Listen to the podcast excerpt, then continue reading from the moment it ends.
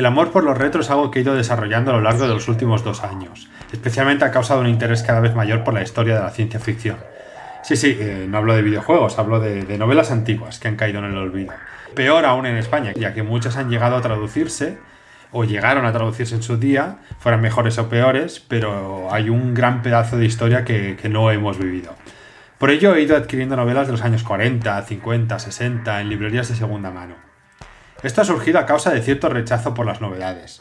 Rechazo que viene relacionado con mi reseña de hoy, por cierto. De, caer en lo comercial, en el producto de moda.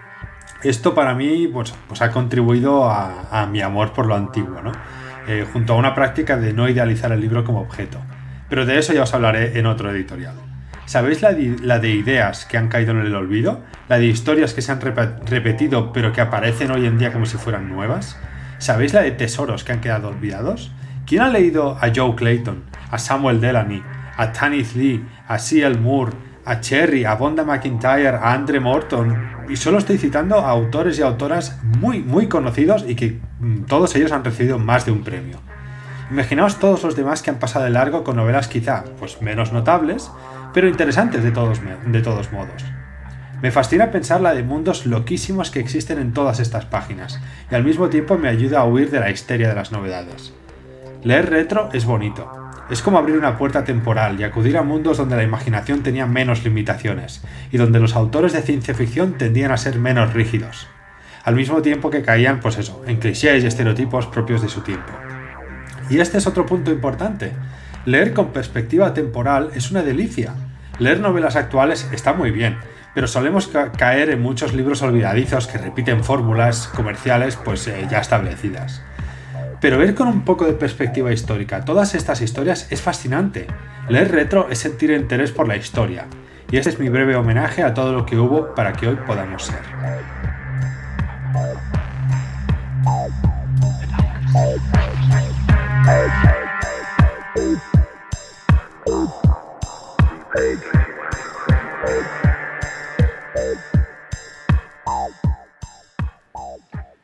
Somos los tripulantes de Neo Nostromo.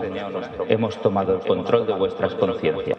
Durante los próximos 25 minutos, vuestra atención nos pertenece y vamos a instalar en vuestros cerebros noticias, reseñas y editoriales relacionados con la literatura fantástica. Somos Miquel Cudoño y Alexander Páez. Bienvenidos a bordo de la Neo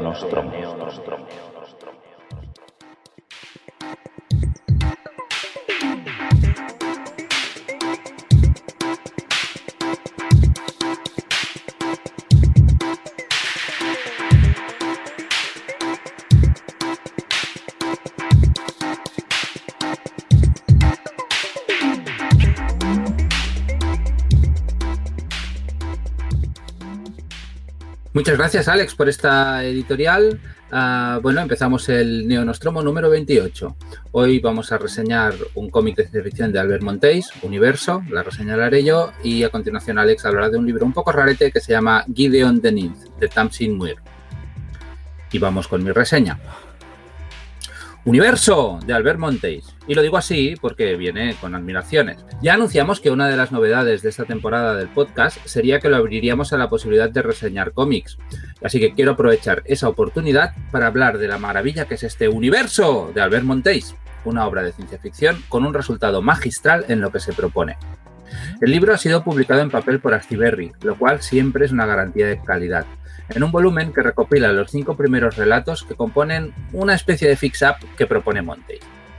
Personalmente entiendo Universo como una declaración de intenciones sobre las posibilidades del lenguaje del cómic para reelaborar algunos tropos clásicos de la ciencia ficción de una forma absolutamente idiosincrásica frente a otros medios como el cine o la literatura. En buena medida funciona, claro está, por el amor por el género que evidencian sus páginas y por la habilidad que tiene Montéis con la composición de la página y con el uso del color. Creedme, es una obra muy especial que merece ocupar un lugar de lujo y diseñado a propósito teniendo en cuenta las medidas y la forma del volumen en cualquier estantería de ciencia ficción. Obra maestra, pocas veces he dicho esto en el podcast. Antes de entrar en lo, digamos, literario, dejadme explicar un poco el contexto en el que aparece el libro, porque tenéis diversas opciones absolutamente legales para haceros con él, que no hay excusa, vamos. Por un lado está el precioso volumen de Astiberri, ya mencionado, y con lo que incluye los cinco primeros relatos. Pero si no os importa leer cómics en digital o queréis echarle un vistazo antes de lanzaros al papel, la edición original en Panel Syndicate, que además incluye un relato adicional posterior a la publicación del libro en papel, está disponible en la web de esta plataforma digital al tremendo precio de lo que quieras pagar. Sí, sí, lo que quieras, incluyendo, creo, el cero más absoluto. Pero eso sería feo, ¿verdad? En cualquier caso, la edición digital está cuidada, podéis elegir idioma entre el castellano, el catalán y el inglés y viene en un formato y proporciones ideales para leerlo en la pantalla del ordenador. La verdad es como yo lo leí la primera vez y la experiencia es fabulosa. Si compráis los capítulos individuales en este formato, además, al final de cada uno os encontraréis una pequeña explicación en formato cómic en la que el propio Montéis habla del proceso de elaboración de la obra. Es un contenido extra que le da un poquito más de gracia. En cualquier caso, que si decidís no leerlo, no sea por falta de opciones y por el dinero que cuesta. Universo está compuesto por cinco historias relativamente independientes que están conectadas con mayor o menor intensidad por una serie de elementos, personajes o acontecimientos que recurren de una forma u otra a lo largo de las páginas. Se pueden leer, diría, con la excepción de dos relatos concretos que exigen una lectura consecutiva en cualquier orden, aunque yo defiendo la ordenación propuesta por Montéis. El primer relato se titula El pasado es ahora, y ya desde sus primeras páginas establece la ambición, digamos, cósmica del tipo de ciencia ficción que plantea el libro. Viajes al inicio del universo, grandes corporaciones con ambición infinita, tecnología que parece magia, y una sociedad repleta de robots con sentimientos y una estética que recuerda al mejor Jack Kirby y que sirve para ilustrar un futuro tan surrealista como convincente, aunque pueda parecer contradictorio. De hecho, diría que esa es una de las gracias de Universo, la habilidad para establecer unas normas narrativas internas que le dan cohesión al conjunto sin renunciar a la libertad de hacer absolutamente cualquier cosa. La imaginación es el límite y la de Montéis parece no tener ninguno. Este primer capítulo está repleto de páginas espectaculares y un sentido de la estética y de la composición enormes, siempre al servicio de la mejor forma de narrar una serie de ideas y, sobre todo, de evocar un sentido de la maravilla dignos de la mejor ciencia ficción. No es raro, la mejor ciencia ficción es lo que vamos a encontrar aquí. La capacidad de Montéis para representar el paso del tiempo en las elipsis entre las viñetas de una sola página, a la vez que demora un diálogo que parece que solo dure instantes, es alucinante y da muestra de las posibilidades del lenguaje del cómic para trabajar de forma distinta con algunas de las ideas más clásicas del género. Estéticamente impecable, narrativamente formidable, argumentalmente fascinante y además te ríes. No podía comenzar mejor. El segundo relato se titula La fábrica del amor y por raro que pueda parecer, el título describe perfectamente lo que podemos encontrar en él. Robots, inteligencias artificiales, nuevas formas de amor y su impacto en la sociedad, todo saltimentado con una pizca de ambición empresarial que lo puede enviar todo al garete. Tiene un sentido del humor muy negro y algunas soluciones gráficas a la comunicación de los sentimientos de los robots muy imaginativas y bien ejecutadas. El tercer y cuarto relatos se deben leer de forma consecutiva. El primero de ellos narra las peripecias de la tripulación de una nave espacial con forma humanoide que surca el cosmos en dirección a un planeta tal vez habitado. Es una historia de personajes en ambiente exótico hostil con algún punto en común con obras como Solaris, sobre todo en su tratamiento de lo psicológico, aunque los derroteros que toma y el destino al que llega la historia no tienen nada que ver y le da el relevo a su segunda parte, donde conoceremos la historia de los habitantes de Taurus 77 en una historia de ciencia ficción con tintes religiosos que liga con una misteriosa línea de diálogo que leímos e ignoramos en el primer capítulo. La segunda parte me parece más interesante y mejor resuelta, pero la primera funciona y da muestra del amplio registro del autor. Y llegamos al quinto y último relato, La Cristina del Mañana, una obra maestra gigantesca dentro de un libro ya de por sí magistral. Para mí, La Cristina del Mañana justifica el libro, la existencia de los cómics y toda la ciencia ficción pasada y futura. Narra una historia tremenda, original y tristísima que solo el lenguaje del cómic podría comunicar de esta manera. En este caso, regresamos al tropo del desplazamiento, que no viaje temporal, y recuperamos a algunos de los personajes que ya aparecieron en la primera entrega. Aquí se nos explica la complicada historia de amor de Cristina y Jax cuando un accidente sitúa la conciencia de la chica un minuto y medio en el futuro, dificultando enormemente la comunicación entre ambos. El progresivo em-, empeoramiento, que no describiré demasiado, de la condición de Cristina propulsará la narración a un terreno cada vez más imaginativo y terrible, y quien no tenga que contener una lágrima está muerto por dentro. Es el relato que más me gusta en todos los sentidos, tanto por lo que cuenta como por la forma de hacerlo. El juego con el color de las viñetas para reflejar los diferentes marcos temporales de los protagonistas, la desestructuración de la alineación de las viñetas o la secuenciación asincrónica de los movimientos de los personajes son algunos de los elementos de la paleta de recursos que usa Montéis, que desde ya, para mí, es un maestro del cómic. Y poco más puedo decir. Como se puede ver, es un libro que he odiado desde el primer momento y no se lo recomiendo a nadie, pero al revés. Es obligatorio, es una maravilla absoluta. Para recomendar estas cosas, quiero un podcast. Como se entiende por tu breve y nada entusiasta reseña, Miquel, se nota que no te ha gustado nada, ¿eh? Lo sabía, sí, sí, sí. Eh, disimular. A mí también me gustó mucho. De hecho, es un libro que escogimos para el, para el Spoiler Club que hicimos en directo en el, en el Festival Celsius el único spoiler club que hemos hecho en directo de, casi 60 programas. Y me lo, me lo, pasé muchísimo y se notó que la gente también eh, lo había disfrutado mucho porque hubo mucha participación y, mucho debate y tal. Y es un, es un cómic que, vaya, mm, suscribo cada palabra que has dicho y, lo recomendaría sin dudar, sin dudar, a, a, cualquiera. Es que es un cómic muy divertido además.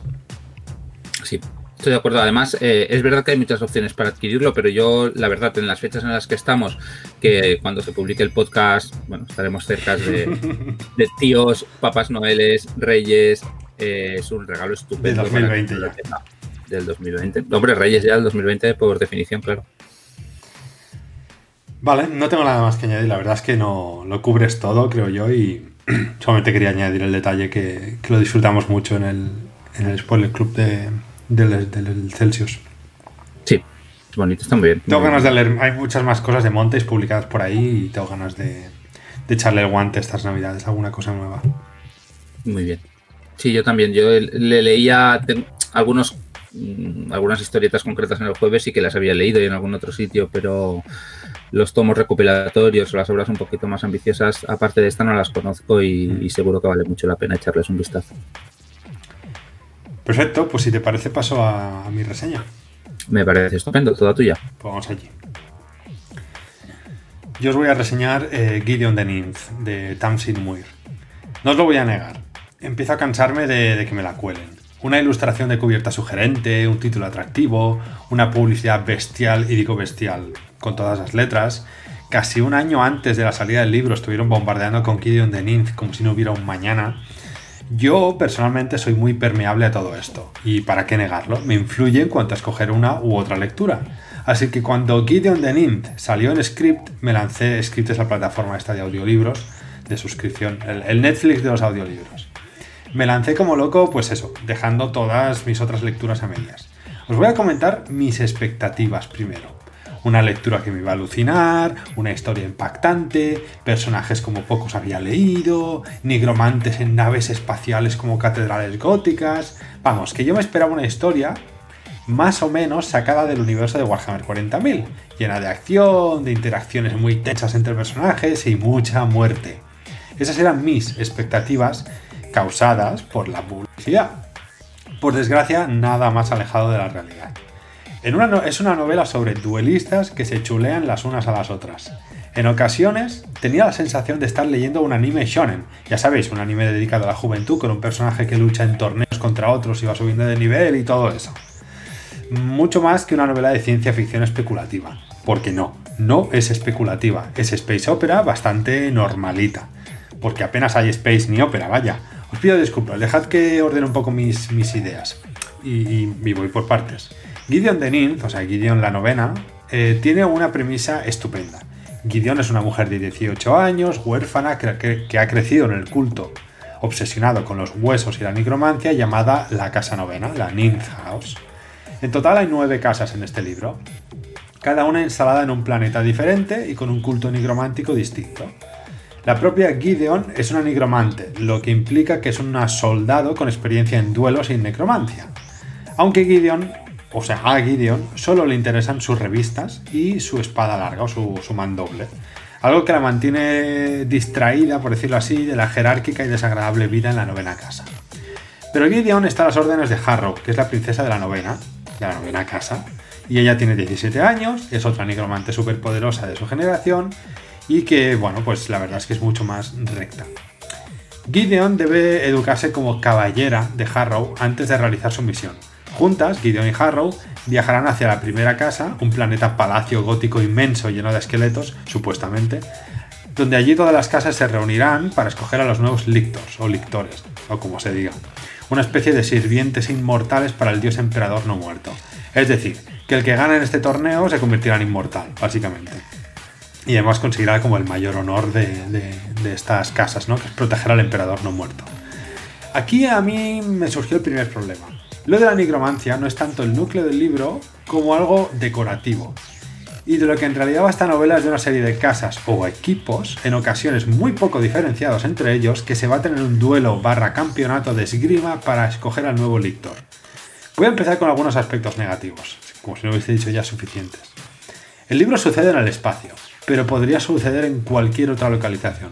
No influye en nada más que en otorgar esa atmósfera gótica que en mi opinión es muy impostada. Y digo impostada porque el estilo y los personajes no son góticos, lo es la estética neogótica.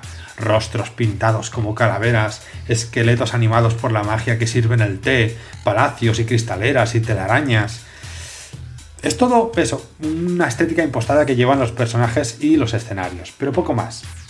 Vamos, que esta novela podría ser un urban fantasy en cualquier ciudad y funcionaría igual. Pero vaya, que tampoco es un gran, gran problema. Se puede pasar por alto sin mucho esfuerzo si es que la trama fuese interesante.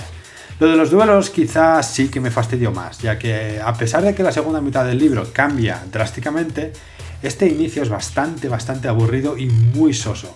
Muchos de los personajes hablan igual y contrastan mucho con Gideon, que es muy mal hablada, es muy chula, es muy vacilona, es muy de, oh, yo soy soy super edgy. Es bastante insoportable, la verdad. A diferencia de Harrow, que es un personaje muy interesante y bastante profundo, el problema de Gideon es que, y, yo diría que de cierta tendencia actual en la literatura de, género, es que el personaje apenas tiene evolución ni conflicto interno. El conflicto es externo. Qué mala es la novena casa, qué mala la gente que me obliga a hacer estas cosas, qué malas las responsabilidades, si yo ya soy perfecta. Gideon es una mujer caprichosa y Harrow en realidad es todo lo contrario, es disciplinada y tiene una misión clara, tiene un objetivo claro. En cuanto a los aspectos positivos, obviando la ya mencionada Harrow que protagoniza el segundo libro, por cierto, tenemos el aspecto narrativo que en cierto modo pues no está del todo mal.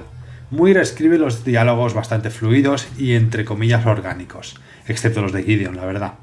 Aunque a veces parecen sacados de una película de Tarantino y eso me choca muchísimo.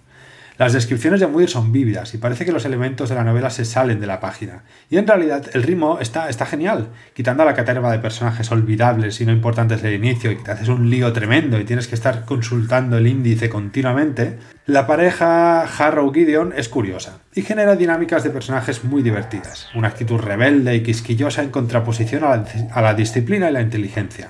El sistema mágico me ha gustado y aunque convierte la novela en fantasciencia o en fantasía espacial, es una chulada ver cómo Muir se inventa aspectos muy originales con los que usa la nigromancia en batallas espectaculares, o con esqueletos, como he dicho antes, que sirven el té o que redactan una carta. Porque sí, aquí se redactan cartas en papel. Creo que es un libro que sufre muchísimo de las expectativas generadas a su alrededor y del maldito y horrible hype, algo que comentaba en mi editorial. Es una novela que leída con una predisposición más hacia el pulp, hacia una novela más sencilla y de aventuras sin mucho más, hubiera ganado muchos puntos y me hubiese gustado mucho más. Pero yo, claro, me esperaba algo más, algo diferente. No sabría deciros qué, pero vaya, todo el mundo lo estaba flipando colorines, si me permitís la expresión, con este libro. Y no deja de ser un libro muy normalito. Dicho esto, yo creo que me leeré la segunda parte en algún momento. Ya os diré a ver qué tal. Vale, yo creo que has hecho una buena reseña en la que te, da claro que no, te has satisfecho, pero das elementos para que, para que la gente sepa que puede esperarse. Quiero decir que yo creo que es un libro que si te acercas a él sin el hype, a lo mejor es, suficientemente divertido como para que te disfrute más, ¿no?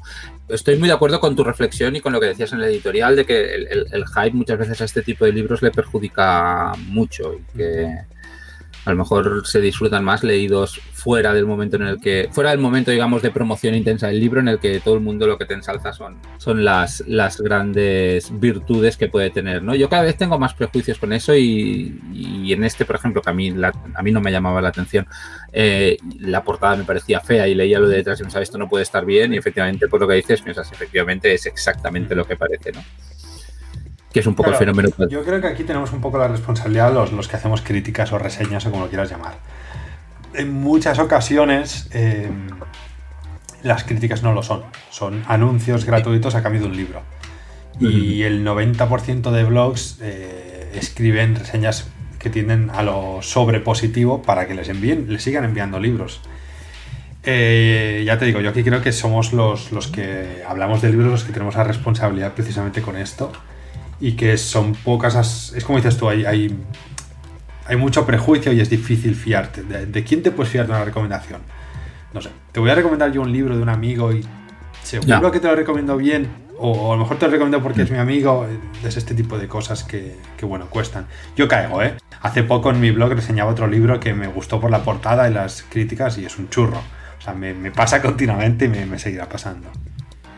Eh, no, no, y que, y que, siga pasando. Yo creo que es una virtud eh, que los libros te llamen la atención. Yo, ya sabes que es súper fácil motivarme para empezar a leer un libro. O sea, que me vas a decir cuatro cosas y mm, venga, va, va, lo lees, ¿no? Decir, y, el, día que eso deje de pasarme, un poquito creo que como lector estaré muerto. Lo que sería un problema sería que después te gustara todo, pero que de entrada tengas entusiasmo para eso, adelante, ¿no? Porque me gusta la portada, pues tira millas. Porque me gusta cómo suena el título, tira millas. Yo que sé, quiero decir que lo importante es leer y no perder el criterio. Es curioso porque ya esto es también reflexión como bloguero que ya no está muy pendiente de la actualidad, ¿eh? pero que, que también tradicionalmente pues te envían muchos libros. Mi experiencia es que los libros te los envían igual, aunque tus reseñas no se caractericen por el entusiasmo, ¿no? Quiero decir que es un poco un razonamiento muy perverso el decir... Es un razonamiento, yo creo, y, me vais a permitir, yo creo que también es perverso lo que voy a decir, es un razonamiento muy de, gente joven.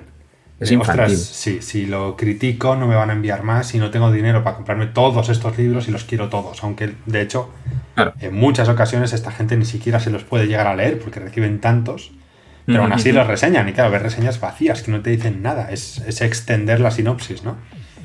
Sí. Entonces, claro, yo aquí veo un problema y de hecho yo creo que es lo que está matando mucho los blogs, porque la gente no, no se fía, es que no se fía.